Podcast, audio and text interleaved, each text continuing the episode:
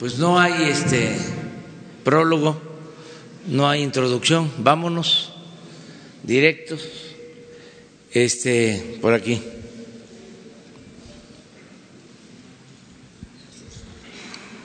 Nos vamos con prisa por la gira.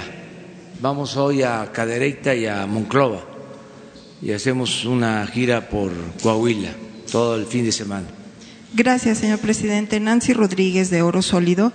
Hace unos días usted eh, nos eh, comentó que nos iba a dar a conocer a todos estos nombres de, de franquiciatarios o concesionarios de las gasolineras, incluso a estos que tienen hasta 500 concesiones.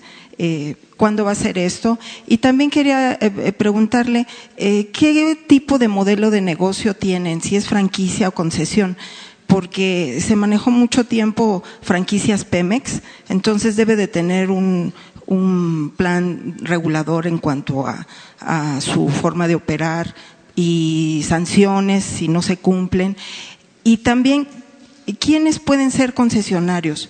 Ahora con el cambio de gobierno podrían ser concesionarios, por ejemplo, un grupo de campesinos, un grupo de indígenas.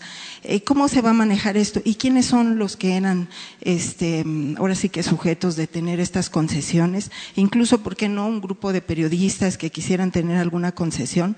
Esa sería mi primera pregunta, señor presidente. Este, con las reformas se permitió la entrega de concesiones eh, y hay empresas particulares que tienen eh, estaciones, que tienen gasolineras,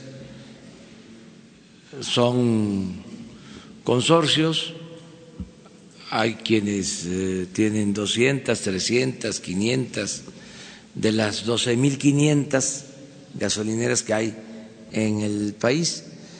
El lunes que tenemos el compromiso de dar a conocer quién es quién en los precios de los combustibles.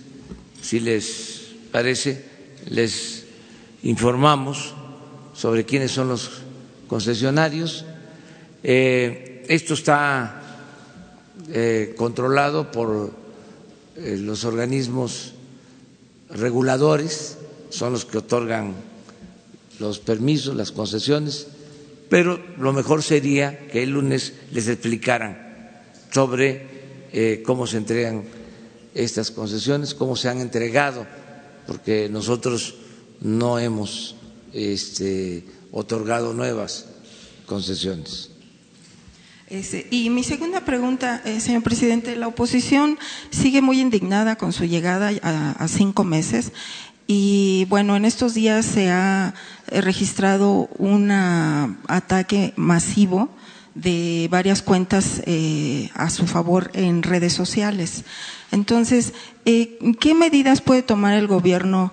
Porque los están incluso amenazando y, los eh, señalan con prácticas engañosas y estafas y son seguidores de usted.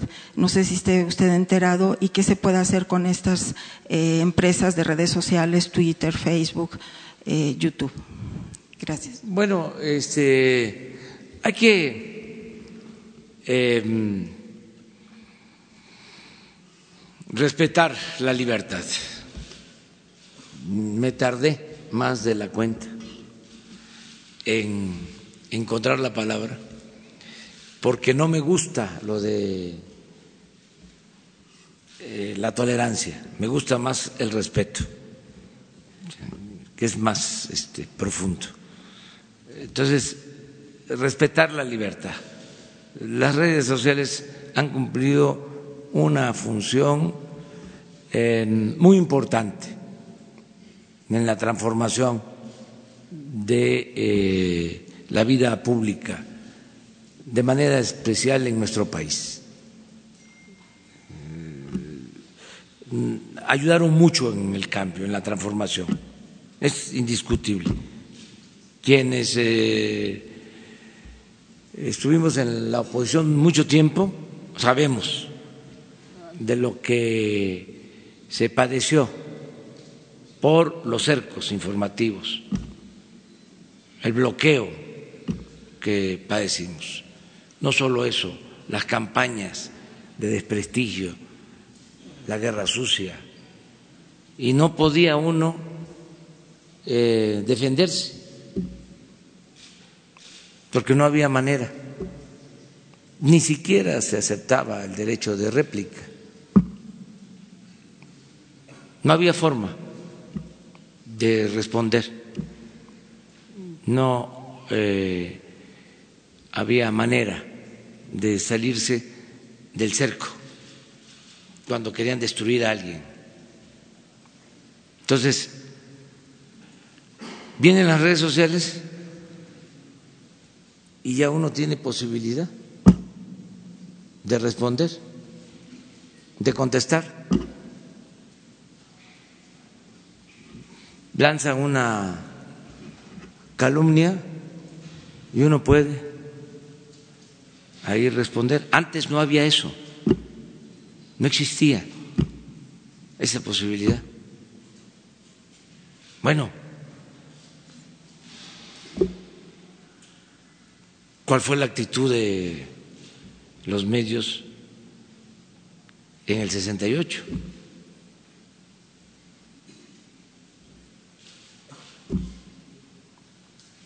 Y así, en otros casos era obedecer y callar. Y no había eh, garantía para la libertad de expresión, que por cierto el día de hoy es el Día de la Libertad de Prensa. Qué bien que estamos tocando este tema. Entonces las redes ahora permiten que todos participen y den su opinión, lo que ha venido sucediendo en los últimos tiempos es de que se está comercializando eh, la libertad de expresión. Se venden eh, tiempos, espacios, hay contratos de las empresas para la publicidad. Y en esos contratos se incluye lo de las cuentas falsas, los bots, los robots. Y es una distorsión por completo. Desde luego, es preferible esos eh, excesos a eh, el que no haya libertad.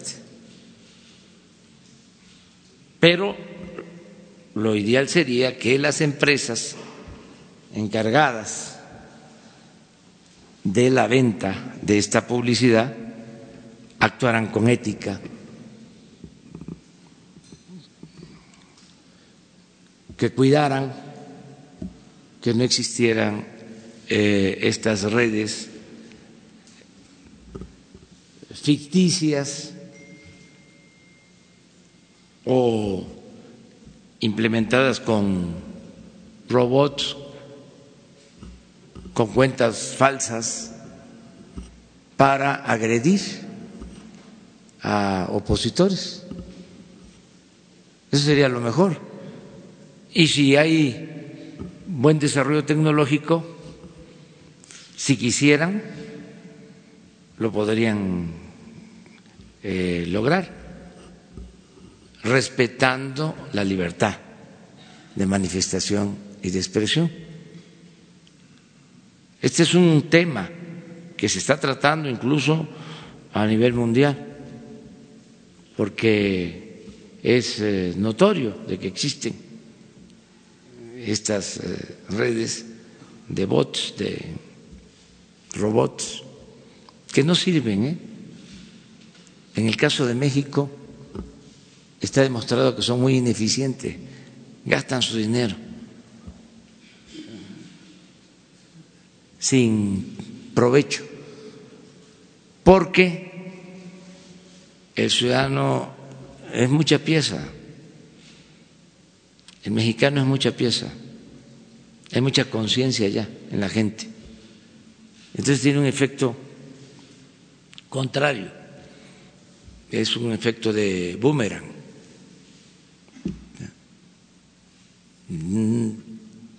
No, no este, pasa mucho tiempo y se sabe. Yo recuerdo que cuando en la campaña quienes son expertos en estos asuntos llegaban a saber eh, de dónde salían eh, estas campañas de desprestigio en contra nuestra, de dónde las financiaban, cómo se articulaban. Eh, suele pasar que hay opositores reales del flanco conservador que están en contra nuestra, ¿no? Entonces, uno de ellos eh, saca algo y con ese texto echan a andar toda la red de eh, bot. Pero sí existe el que origina o el que hace el cuestionamiento inicial, que es real y que es parte de su pensamiento, de su manera de ver las cosas y de su posición hacia nosotros, que pues hay algunos, ¿no? Este, que nos cuestionan pero después de ahí, de ese contenido, o, con ese mismo contenido, eh, hay una este, promoción en las redes y ahí sí entran ya los operativos. Entonces nosotros vamos a mantener nuestra actitud, no pagamos nosotros. Yo nunca he pagado este, una publicidad en eh, mis cuentas de Twitter o de Face, desde que las tengo, nunca. O sea, y en el gobierno tampoco, porque sí se pagaba para difundir eh, mensajes, se contrataba a las empresas para transmitir mensajes de las autoridades o de los políticos. Es eh, un negocio entonces, que tienen. Si eh, quiero dejar de manifiesto que es mejor la libertad. O sea, no por eso decir como algunos este, sostienen, y respeto ese punto de vista, no sirven las redes sociales o están llenas de infundio, de rabia, de odio. Pues sí, sí, está mal, pero eh, hay la garantía de que nos podemos manifestar. Eh, otros que dicen, cierro ya mi cuenta, no quiero saber nada. Este, pero les aconsejaría que no es así. Y vaya que a mí me distinguen ahí. Desarrollo tecnológico, señor presidente, eh, eh, de acuerdo a esta experiencia, ¿usted vislumbraría tal vez un desarrollo o un impulso a, nuevas eh, tecnologías dentro de las redes sociales? Por ejemplo, en Rusia se tienen sus propias redes sociales, en China, o sea, hay ejemplos, por ejemplo, Twitter, Facebook están censurados en, en, China. Entonces, ver esa, esa posibilidad de impulsar este tipo de tecnologías en México?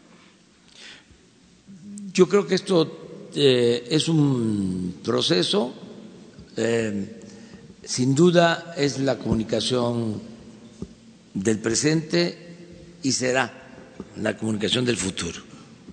De eso no hay duda. Pero es un proceso.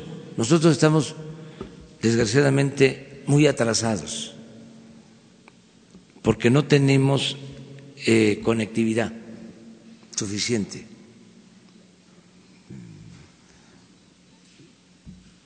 Algún día vamos a hacer un, análisis aquí para que todos conozcamos el nivel de atraso que tiene el país en cuanto a comunicación por Internet y eh, por telefonía eh, celular, móvil.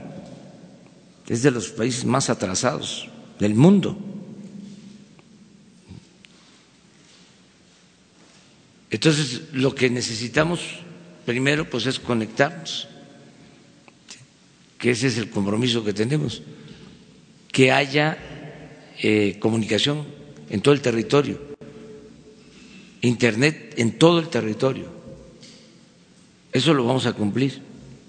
Entonces, para eso estamos eh, optando por dos caminos. Uno, el que podamos eh, otorgar una concesión de las redes, de las líneas de la Comisión Federal de Electricidad, que llegan prácticamente a todo el país. Se tienen 50 mil kilómetros de fibra óptica y que una empresa pueda dar servicio en donde no hay comunicación, a pesar de que han hecho reformas a la Constitución, pero como predomina el lucro, sobre el servicio social, sobre la comunicación. Entonces, las empresas se concentran en las ciudades y por eso en el 75% del territorio no hay comunicación, no hay conectividad. Entonces, lo primero es, a ver, eh, damos la concesión para que em, se use esa red de comunicación de larga distancia y que el que obtenga la concesión pueda instalar lo que llaman la última milla para llegar a los domicilios y que pueda eh, cobrar por el servicio a particulares. Y que el gobierno, en contraprestación, por eh, dar la concesión de la línea de la Comisión Federal de Electricidad, reciba eh, el compromiso del mantenimiento de la red y sobre todo que se garantice Internet gratuito en plazas públicas, en escuelas, en hospitales y en centros integradores de servicios. Estamos eh, seleccionando diez mil centros integradores de servicios para que podamos también eh, tener posibilidad de eh, pagar con tarjeta, que se pueda tener una sucursal bancaria en las comunidades más apartadas y que no se tenga que pagar en efectivo. Me refiero a los apoyos que el gobierno está destinando a la gente, a las zonas más apartadas. Entonces, eso es primario. Hace poco se presentó un plan en donde ya se pueden hacer operaciones por teléfono. Sí, pero eso es muy limitado. Ya se habla de eh, la era de la robótica, de que todo va a estar automatizado. Sí, sí, sí, sí, sí, pero es una parte. Desgraciadamente, eh, nuestro país no tiene eh, la comunicación elemental, fundamental. Eh, en todo el territorio de Oaxaca solo se pudo comunicar por teléfono en el 3% del territorio de Oaxaca. Es un gran atraso, es tache a los gobiernos y a los que han recibido concesiones. Era lo que les comentaba también en una ocasión de por qué, entre otras razones, se nacionalizó la industria eléctrica. Un argumento de Ortiz Mena fue, eh, ustedes, los eh, empresarios, pues buscan hacer negocio y van a electrificar en donde puedan cobrar. No van a electrificar los pueblos más apartados, no van a invertir porque no les va a resultar rentable. Pero el Estado tiene una función social. Entonces, fue la Comisión Federal de Electricidad la que electrificó el país. Por eso el 95% del territorio está electrificado. Es algo parecido lo que tenemos que hacer para que haya Internet en todo el país. Bueno, les hablaba yo de la opción de la concesión pero si no les importa, si se declara desierta la convocatoria, pues entonces no descartamos la creación de un organismo del Estado mexicano para garantizar la comunicación. Porque si logramos comunicar a todo el país con Internet, va a ser un avance importantísimo, toda una revolución. Ese es el propósito. Muy bien, vamos. Los dos.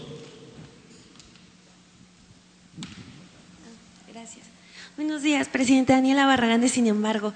Eh, el día lunes usted compartió la información de la consulta pública que avala la construcción del nuevo aeropuerto, pero sin embargo hay otros dos municipios que también colindan directamente con la base aérea que han expresado su oposición al proyecto y no por un tema de tierra, sino de agua. Eh, estos dos municipios actualmente tienen solamente la mitad del día agua y como pueblos originarios también piden que se respete sus sistemas comunitarios. Entonces, eh, la pregunta es, eh, ¿por qué no se les consultó eh, la, la, en este caso?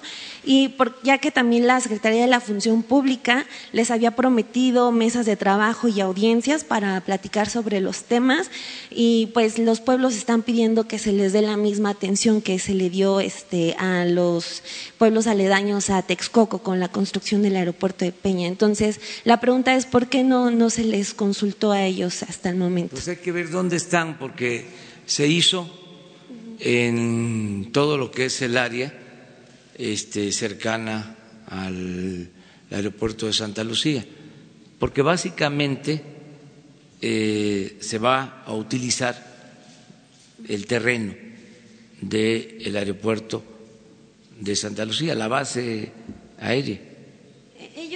Que no es un asunto de tierra, sí colindan directamente, sino que es un asunto de agua. Sí, se va a atender, estamos esperando que eh, nos presenten los estudios de impacto ambiental este, y sobre la disponibilidad del agua en esa zona. Estamos en eso. Y bueno, una segunda pregunta ya sobre otro tema. El día de ayer hubo una nueva disminución en la perspectiva de crecimiento para, Ah, para sí, este no, año. Todos los días. Este, Sí, o sea, la, la OCDE señaló, o sea, Este, no, no sí. habla exactamente de que sea su culpa, sino todo un contexto. Es que los este, tecnócratas corruptos, conservadores, este, están muy molestos y entonces eh, han agarrado esa cantaleta de que eh, se va a caer el crecimiento, como si ellos eh, hubiesen garantizado mucho crecimiento en 36 años. Todos los días salen con eso. Pero es cosa de ver los datos. ¿Cómo fue el primer año de gobierno de Salinas en crecimiento? ¿Cómo fue el primer año de gobierno de Cedillo? De eh, Fox, de Calderón, de Peña.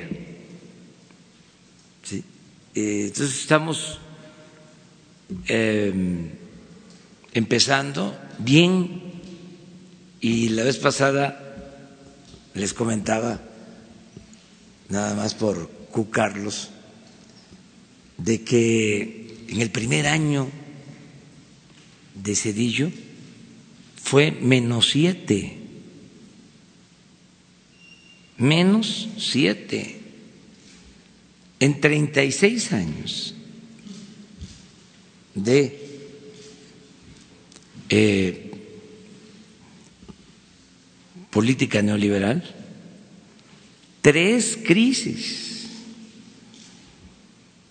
No se cayó por completo la economía. Tres. Entonces, no tenemos. Toco madera. Entonces, estoy contento que eh, no vamos a crecer al 2, dicen. Ayer, dicen, al 1.5. Todavía no termina el año. Todavía, vamos a esperar. Ya tenemos hasta una apuesta. Este, les vamos a ganar en sus pronósticos. Y les vamos a ganar, se los repito, porque hay una variable, como ellos mismos dicen, en su lenguaje tecnocrático, que ahora nos ayuda mucho. Ya no hay la corrupción que existía cuando ellos gobernaban. Entonces, cuando hay corrupción, no hay crecimiento o se afecta mucho el crecimiento. Entonces todos los días están. Ayer y esto lo digo de manera muy respetuosa, porque no es culpa de una compañera, me hicieron una pregunta, me quedé yo con la duda aquí. Oiga, en el plan de desarrollo, palabras más, palabras menos, me preguntaron, ustedes dicen que van a haber beneficios hasta dentro de 20 años. Me quedé con eso. Y eh, contesté de que en el epílogo, al final, hablo de cómo veo el 2024 y que vamos a estar creciendo, como lo hemos dicho, eh, en promedio en el sexenio 4% y que vamos a combatir la pobreza y vamos a bajar la incidencia delictiva a la mitad de lo que había en el 18. Pero me quedé con lo de los 20 años. Pues resulta de que en los anexos del plan hay un eh, texto que habla de que en los próximos 20 años se va a consolidar una forma de vida caracterizada por la justicia y por el desarrollo. En los próximos 20 años se va a consolidar. O sea, a partir de ahora no es hasta dentro de 20 años.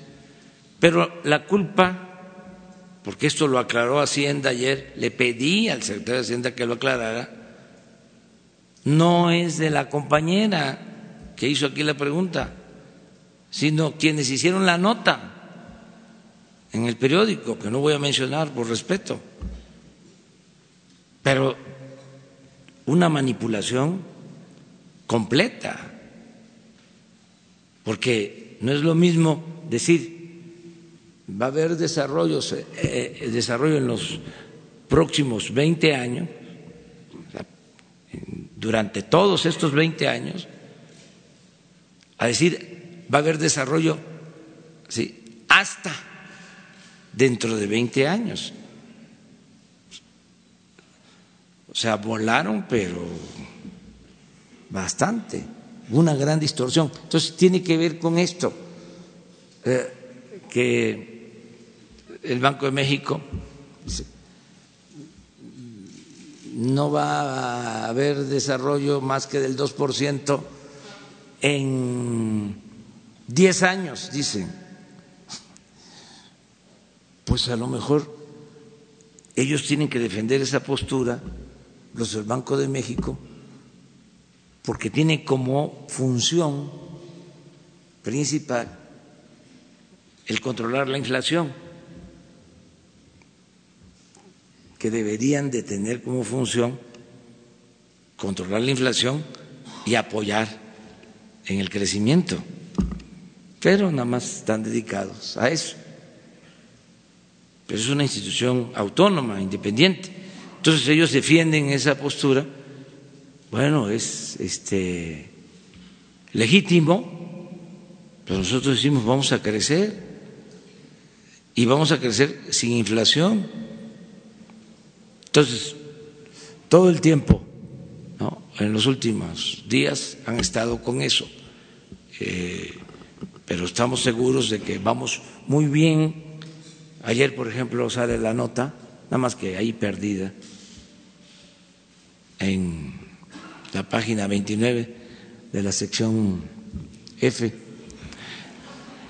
este, de que aumentó eh, el monto de las remesas. Gracias, mexicanos que por necesidad se fueron a trabajar y a vivir en el extranjero, que nos están ayudando tanto.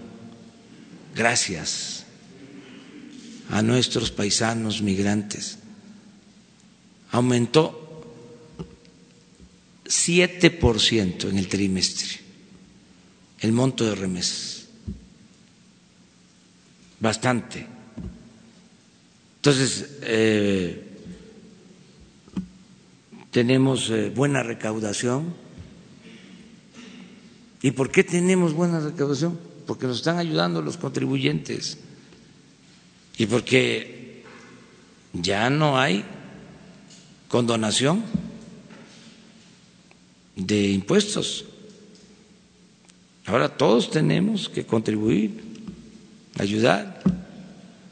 Ya no está tomado el gobierno por una minoría.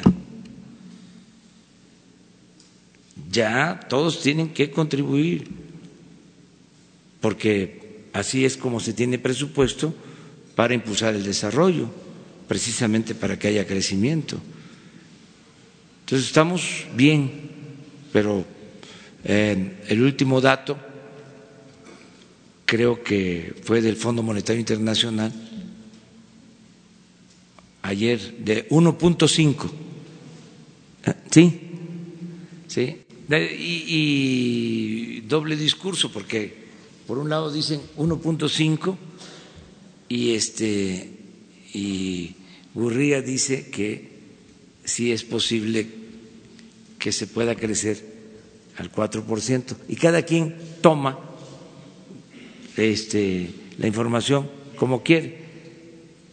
Ayer, si ustedes ven la prensa, unos destacan, el financiero destacó, se puede crecer al 6%, Gurría. Otro periódico que no voy a mencionar este baja este, más la proyección de crecimiento a 1.5. Pues es así, pero es normal. Eh, buenos días, señor presidente. Demian Duarte, de, Pasión por los Negocios, Política y Rock and Roll, Proyecto Puente de Sonora.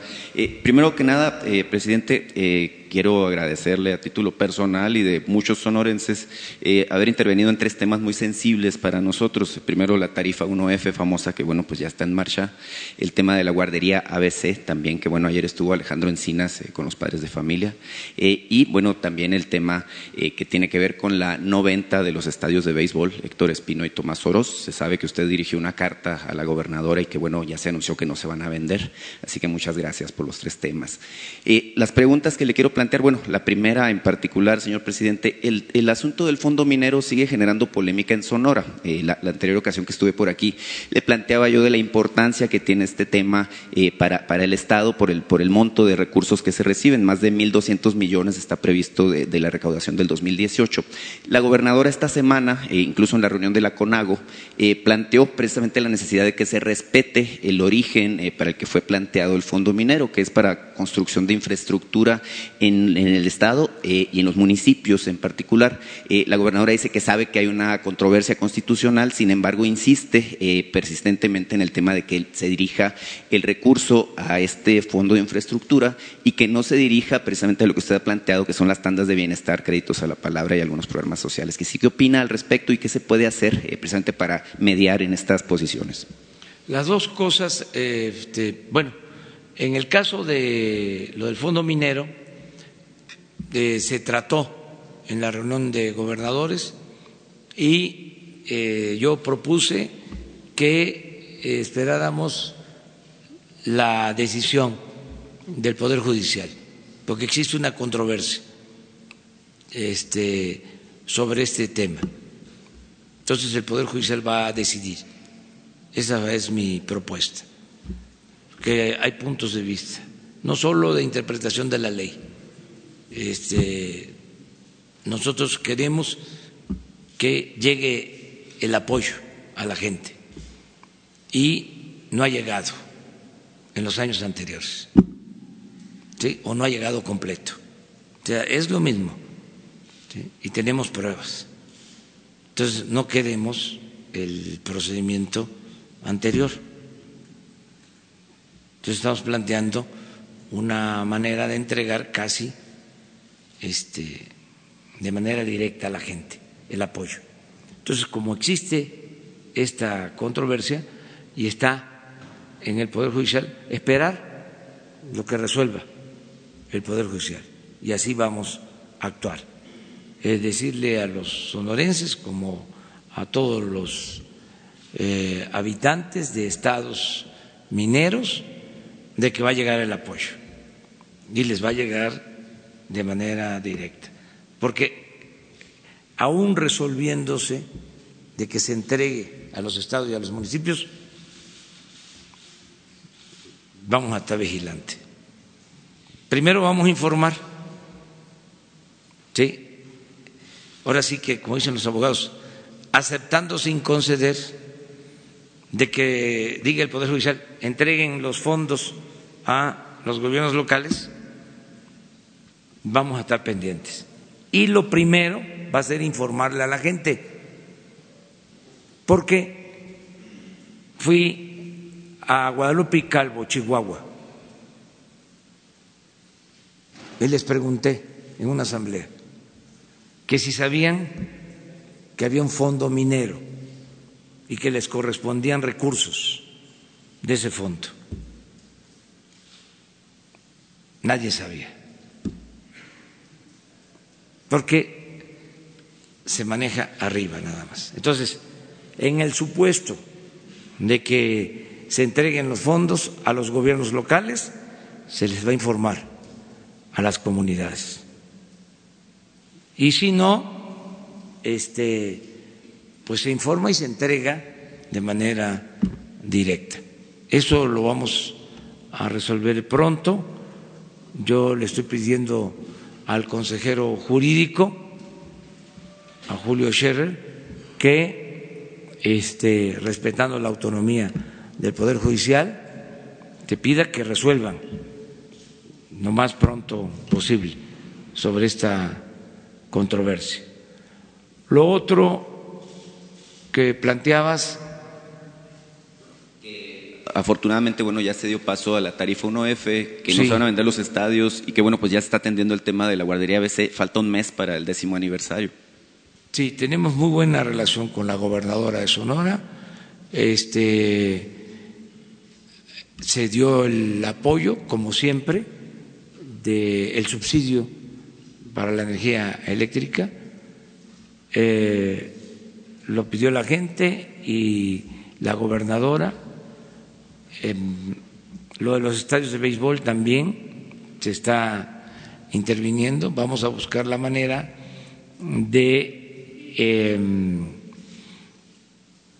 utilizar espacios de los estadios sin dejarlos de este, ocupar para el béisbol, pero eh, como son terrenos sobre todo en Obregón y también en Hermosillo.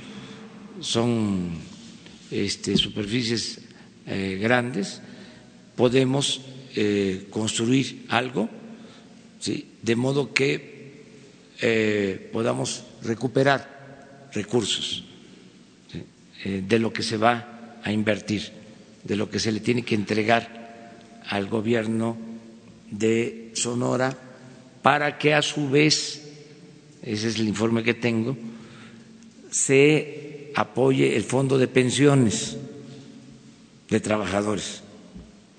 ese es el plan. Entonces, no eh, rematarlos y echarlos abajo para hacer todos los espacios estos eh, los dos estadios en plazas comerciales, sino mantener los estadios y utilizar una parte del terreno para eh, fraccionar y sacar recursos y mantener este, los parques de, béisbol. Entonces, eso se logró con la eh, gobernadora, es un acuerdo. Ahí tenemos pendiente el terminar la carretera, ahí este, pues ofrecemos una disculpa y reconocemos que no se va a cumplir. Yo dije para abril o para mayo. Y me están diciendo ahora que va a ser para junio, porque nos quedó mal una empresa. Eh, ya falta un 5%, de acuerdo al informe, pero no eh, vamos a cumplir en este mes, va a ser hasta eh, junio, pero se está trabajando y vamos a ponernos de acuerdo. Y luego tenemos ahí en Sonora otra obra que es importante, lo de la construcción de una presa, o mejor dicho, el terminar una presa que no solo ayuda para el riego, sino para evitar inundaciones en el sur de Sonora. Entonces estamos trabajando con la eh, gobernadora, como estamos trabajando con todos los gobernadores, para este, darle continuidad a las obras. Eh, señor presidente, si me permite una segunda pregunta, es sobre un tema muy particular del Alto Golfo de California. Usted sabe que incluso hay condiciones de reserva ambiental en esa, en esa zona. Eh, sin embargo, eh, los pescadores de la zona tienen, tienen una serie de problemas y limitaciones precisamente por el tema de la reserva. Hay una pesquería en particular que es la de medusa bola de cañón o aguamala, como la conocemos nosotros, que se exporta a China particularmente y al sureste asiático. hay una serie de restricciones aplicadas por la COFEPRIS eh, que no les ha dado o no les ha permitido exportar este producto que nosotros no consumimos eh, y que además lo consideramos normalmente un problema en nuestras playas, eh, precisamente para que se comercialice. Es una pesquería que vale cerca de 300 millones de pesos. los pescadores, bueno, han estado incluso ya con el comisionado de COFEPRIS y no han obtenido una respuesta. Saber si es posible que Presidencia intervenga en esto. Usted planteó en la campaña que los recursos del mar son para utilizarlos y para impulsar el desarrollo del país este, de manera responsable. Este, simplemente bueno saber si existe alguna posición al respecto. Muchas gracias. estamos atendiendo este, esta demanda, tanto la Secretaría de Agricultura de la Secretaría que depende pesca y la de Medio Ambiente. Están trabajando este, ahí eh, para resolver el problema. Han habido incluso enfrentamientos, eh, ha sido una situación muy difícil. Eh, tenemos que buscar el equilibrio entre eh, la captura, la pesca y eh, la protección a especies que están en vías de extinción. Eso es lo que se está procurando ahí, este, con acuerdos, buscando la forma de que haya acuerdos. Eh, hay el comercio ilegal. De especies eh, que, en efecto, en otros países son muy demandadas y que significan mucho dinero. Eh, pero eh, estamos ya trabajando sobre eso. Qué bien que lo plantea porque me están viendo, me están escuchando seguramente el secretario de de Agricultura, el comisionado de Pesca, la secretaria de Medio Ambiente, para que tengamos este eh, seguimiento, para que se le dé seguimiento a este problema, que no se eh, deje. Por eso es muy importante el estar aquí. Hay un dicho que aplica bien en estos casos y en todo lo que tiene que ver con el gobierno. Problema que se soslaya, estalla. O, dicho de otra manera, es mejor prevenir que lamentar. O sea, este, no dejar eh, los asuntos sueltos. Los dos. Buenas tardes. Buenos días, señor presidente. Eh, es un medio local de Baja California Sur.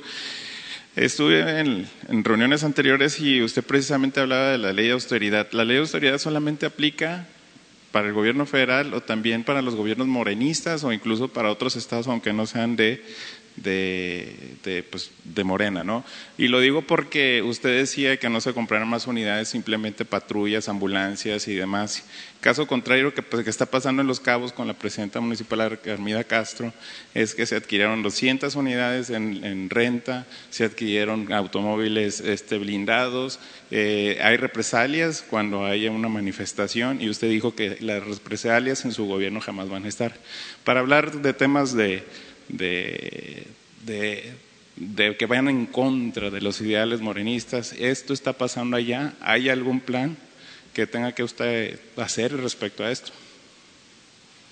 Bueno, este, miren, aquí en la conferencia se permite todo.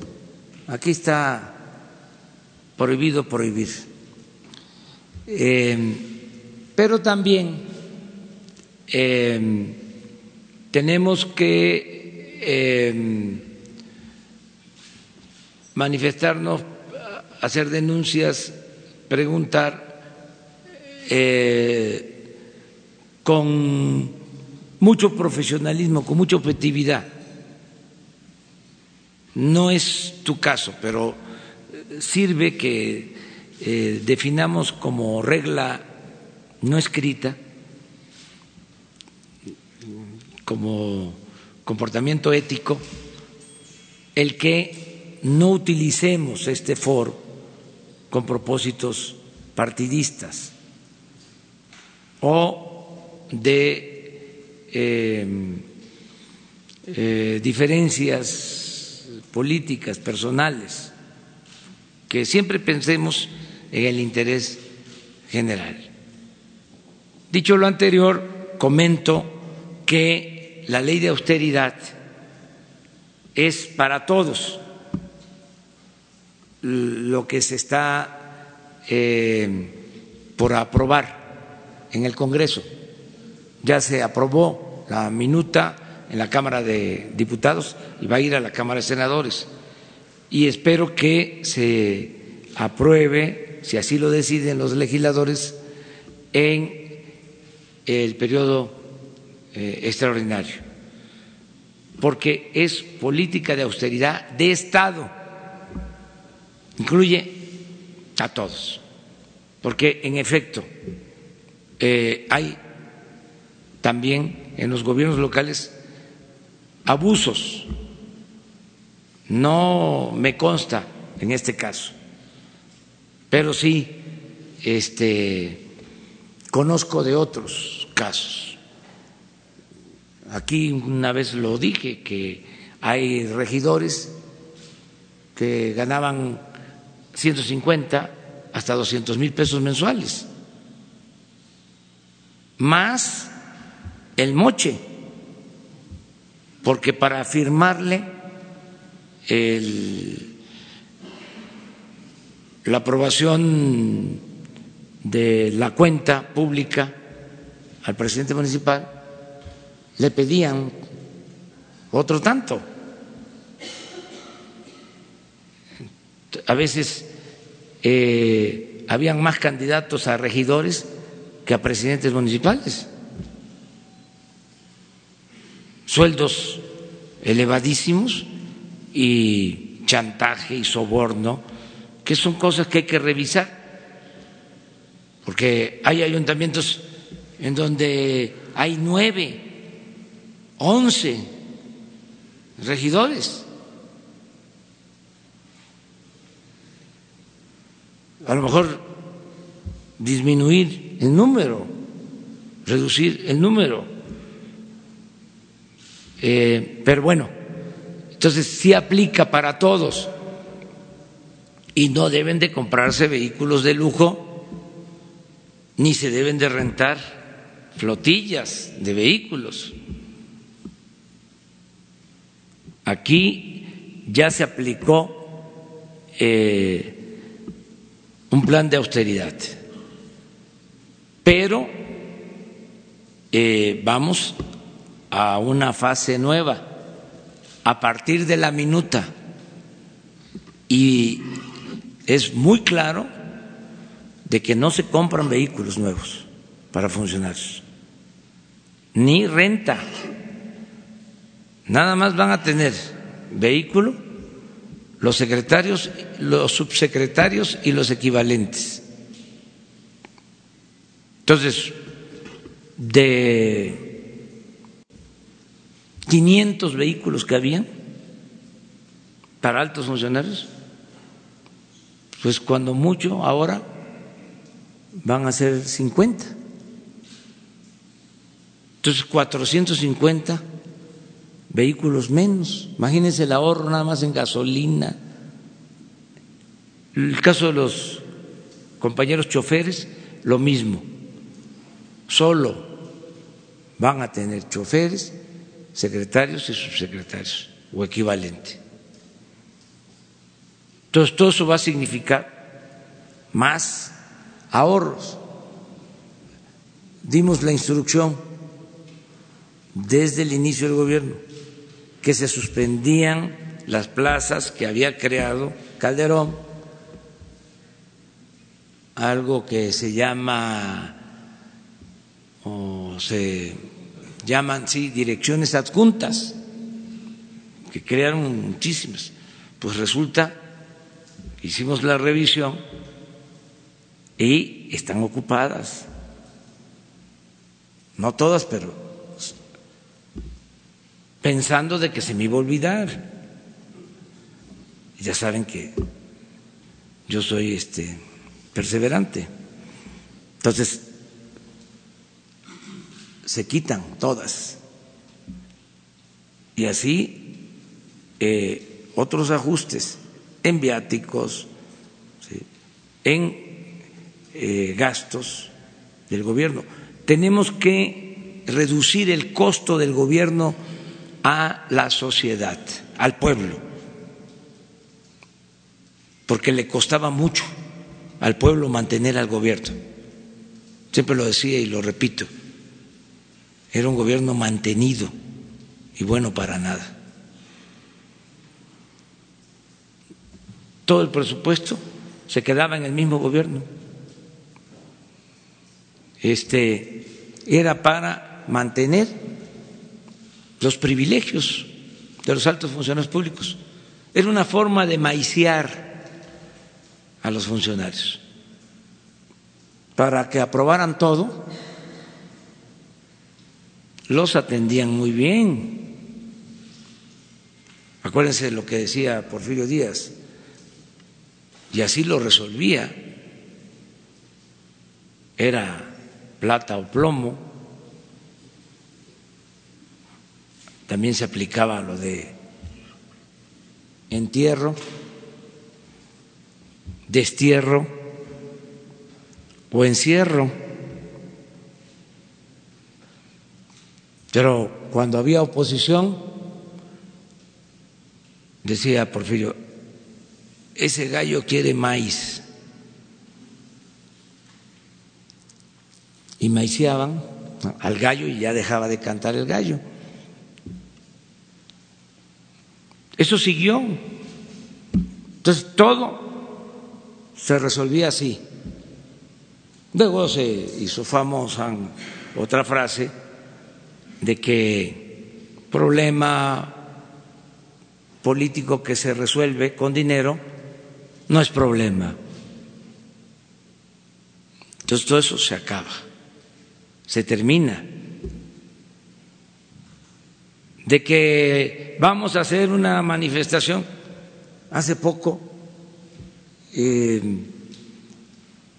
supe, no tengo todos los elementos, de que habían puesto una, una manta en contra de las autoridades en un lugar muy visible, un edificio emblemático, histórico de las artes y de la cultura, cuestionando. Y los que estaban este, protestando con esa manta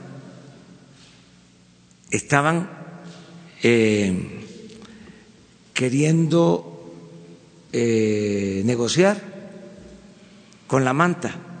la quitaban si les daban creo que 500 mil pesos.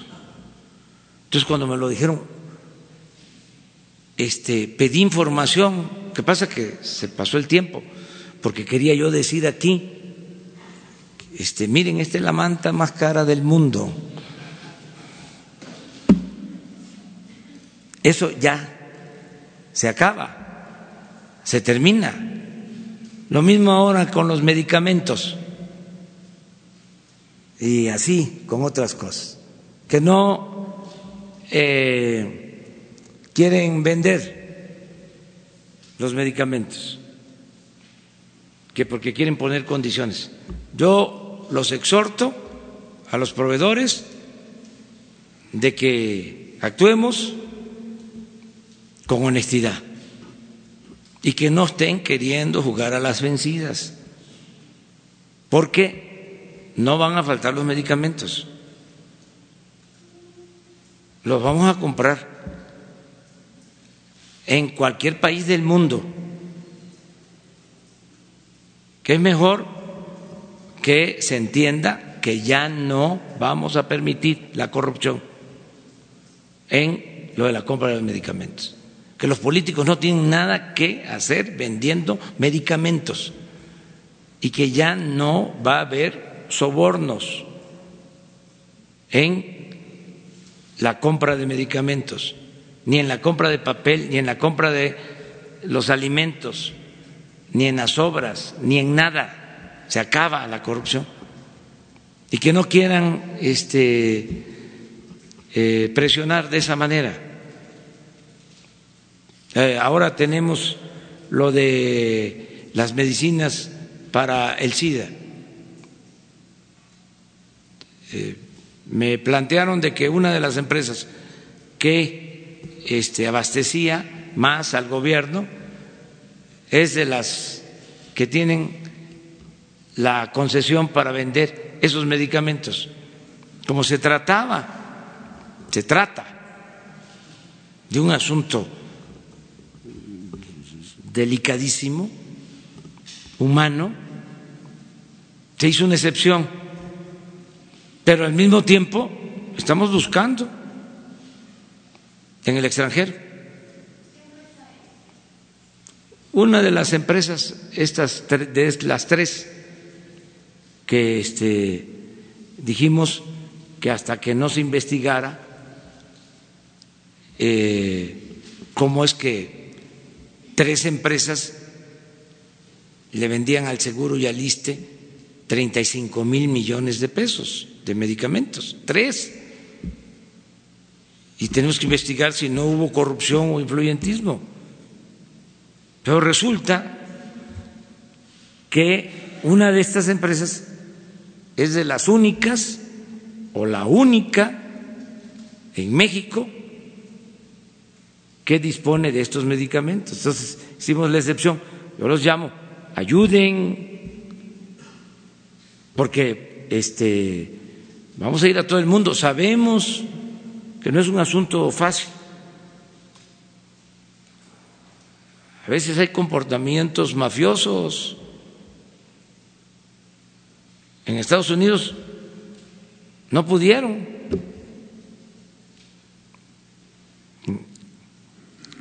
con este asunto de, de las medicinas. Pero nosotros sí vamos a poder.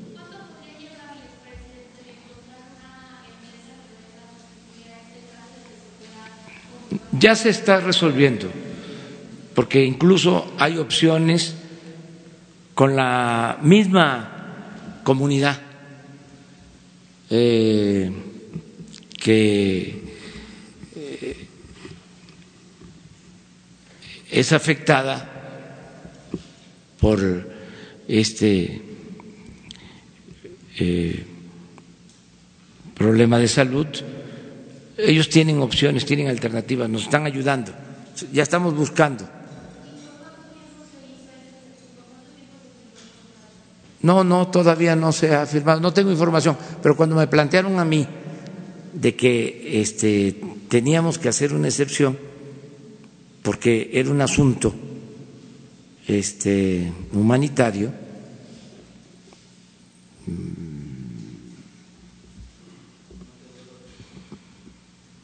Yo di la autorización porque me preguntaron, me pidieron mi punto de vista, que también eso es lo otro, no es centralización, no es centralismo, pero ya no es aquello de que cada área hace lo que quiere y el presidente no se entera. No, sí me entero de todo.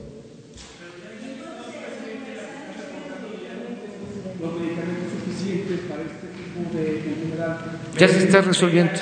En Guanajuato, que no tienen ya eh, pues, eh, los medicamentos necesarios para surtir a los enfermos. Ya se está resolviendo. Se va a resolver.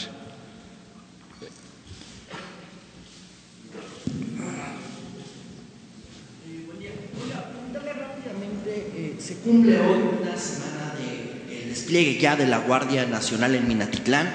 Eh, ¿Cuál es el reporte que tiene? Si hay avances, si hay detenidos, si ha bajado el clima de violencia en esa zona. Ayer platicaba que iba a funcionar el quién es quién de los jueces, pues para eh, divulgar o para revelar los jueces que se han convertido pues en facilitadores de que los delincuentes salgan de la cárcel. ¿Ya pensó cómo va a operar? ¿Va a ser en esta conferencia mañanera? ¿Cuál va a ser el mecanismo? Y si también el gobernador eh, García le reportó que eh, pues presuntos integrantes de la delincuencia organizada eh, estuvieron el día del niño repartiendo juguetes en la Sierra de Songolica y se abrió una investigación de la Fiscalía General de la República. Bueno, este, vamos a estar informando aquí siempre este, de todo lo que sucede en el país y en el caso de las denuncias, eh, hoy precisamente en la mañana yo les recuerdo que nosotros nos reunimos desde antes de las seis de la mañana para revisar todo lo que sucede en el país en materia de eh, violencia, todo lo que tiene que ver con la inseguridad pública, desde antes de las seis, eh, todos los días. Y además de ver el comportamiento de la incidencia delictiva, donde se cometen homicidios y robos y qué tenemos que eh, hacer. Además de eso, vemos temas este, especiales y hoy vimos el número de denuncias que se han presentado a la Fiscalía General sobre eh, delitos cometidos las denuncias que ha presentado el Ejecutivo a la Fiscalía. Entonces se eh, hizo la revisión y eh, vamos a esperar, porque seguramente la Fiscalía va a dar un informe. Entonces queremos ser respetuosos de eso, queremos esperar a que la Fiscalía informe. Les recuerdo que es autónoma, es independiente y no queremos este, presionar, atropellar, este, torpedear a una institución que estaba muy descompuesta, pero echada a perder. Entonces está llegando hace relativamente poco, eh, el licenciado Alejandro Germanero, que lo consideramos una gente recta, y está empezando a tener pues este las riendas del poder en sus manos para controlar, para poner orden en el caos. Entonces, eh, vamos a esperar, ya sabemos nosotros cuántas denuncias hemos presentado, este, vamos eh, pronto a darles a conocer no solo el número de denuncias así, en abstracto o numéricas, sino las que consideramos más importantes porque van eh, orientadas a combatir la delincuencia organizada, la delincuencia de cuello blanco, es decir, la corrupción, eh, el robo de combustibles, eh, el lavado de dinero, todo eso se les va a dar a conocer. En su momento, también cuidando lo del debido proceso para no ayudarles a los presuntos delincuentes, ¿no? Pero sí vamos a entregar toda la información. Y en el caso de Minatitlán, eh, tenemos informe de que está actuando bien la Guardia Nacional. Eh, ese es el reporte que tenemos eh, en el caso de Minatitlán. ¿Ese despliegue se va a evaluar en algún momento? Sí, sí. ¿Cuándo será? Este, bueno, diario evaluamos. Eh, yo les puedo decir eh, dónde tuvimos más problemas ayer. Eh, en Tijuana, en homicidios. ¿Tenemos el número? Sí, este, se nos eh, salió de eh, control porque habían muchos homicidios en Tijuana, se llevó a cabo un operativo, se logró una disminución considerable con estos operativos, pero ayer este, hubieron eh, alrededor de 10 homicidios, ayer, en Tijuana. Eh, llegamos, a tener 20 en un día. Y luego empezamos a reducir eh, el número, teníamos un promedio de tres, de cuatro promedio, o sea, con el operativo, pero ayer pues son este eh, circunstancias que se presenta, pero todos los días sabemos qué está pasando. Entonces, sí les puedo decir que desde que inició el trabajo de la Guardia en Minatitlán, no tenemos afortunadamente este reporte de agravamiento de violencia. Ok, oiga, y entonces para entender el caso de los jueces que se conviertan en cómplices de delincuentes, los vamos a conocer en este mismo espacio. Es lo mismo, ya se habló, con todo respeto, con eh, las autoridades del Poder Judicial, con el presidente de la Suprema Corte y eh, se acordó que ellos van eh, a actuar de manera soberana, libre, independiente, pero ya eh, recibieron nuestra preocupación, que yo ni siquiera le llamaría queja, para que este, atiendan este asunto sobre el comportamiento de jueces, de magistrados.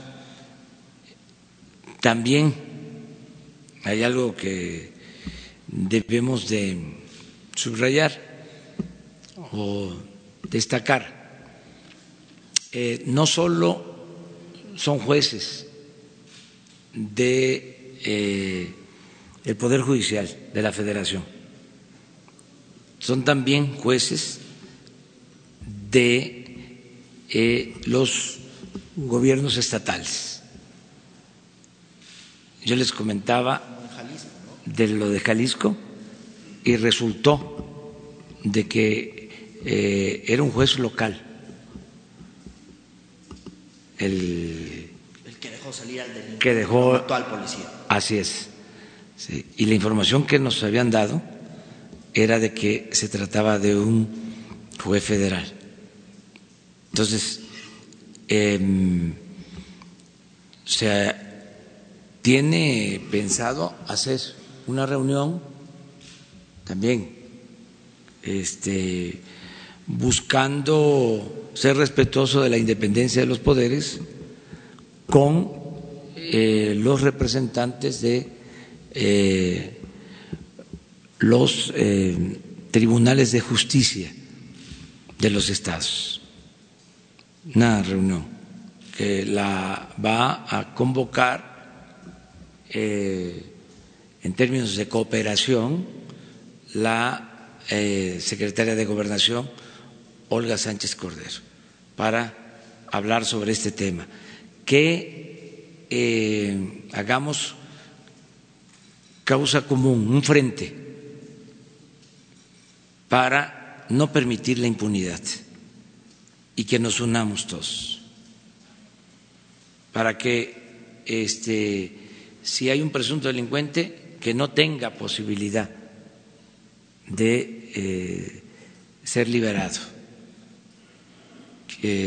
por corrupción o utilizando como pretexto de que está mal integrada la averiguación. Yo a veces sostengo de que cuando está mal integrada una averiguación, este, se podría plantear, en vez de de manera apresurada ordenar la libertad, una reposición del procedimiento. A ver,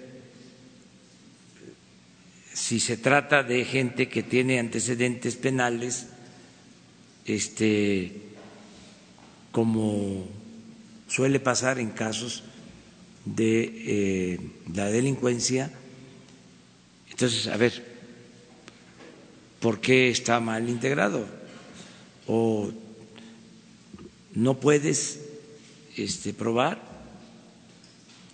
dar tiempo, no por una cuestión técnica o de procedimiento. Se este, favorezca la impunidad. Es un asunto de criterio.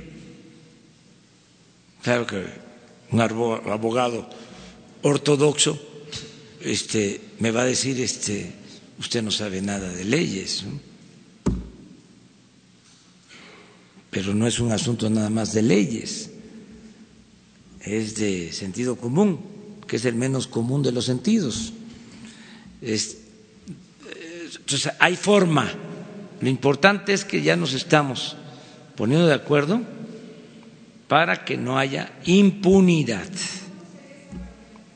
Eh, lo planteó ayer la secretaria de Gobernación y ya está este, haciendo la convocatoria. Desde luego, se tiene que hacer a eh, el Poder Judicial de los Estados y desde luego con el apoyo de los gobernadores que participen, que ayuden. Y lo mismo en el caso del Poder eh, Judicial Federal. Me tengo que ir, si no, ya no llego.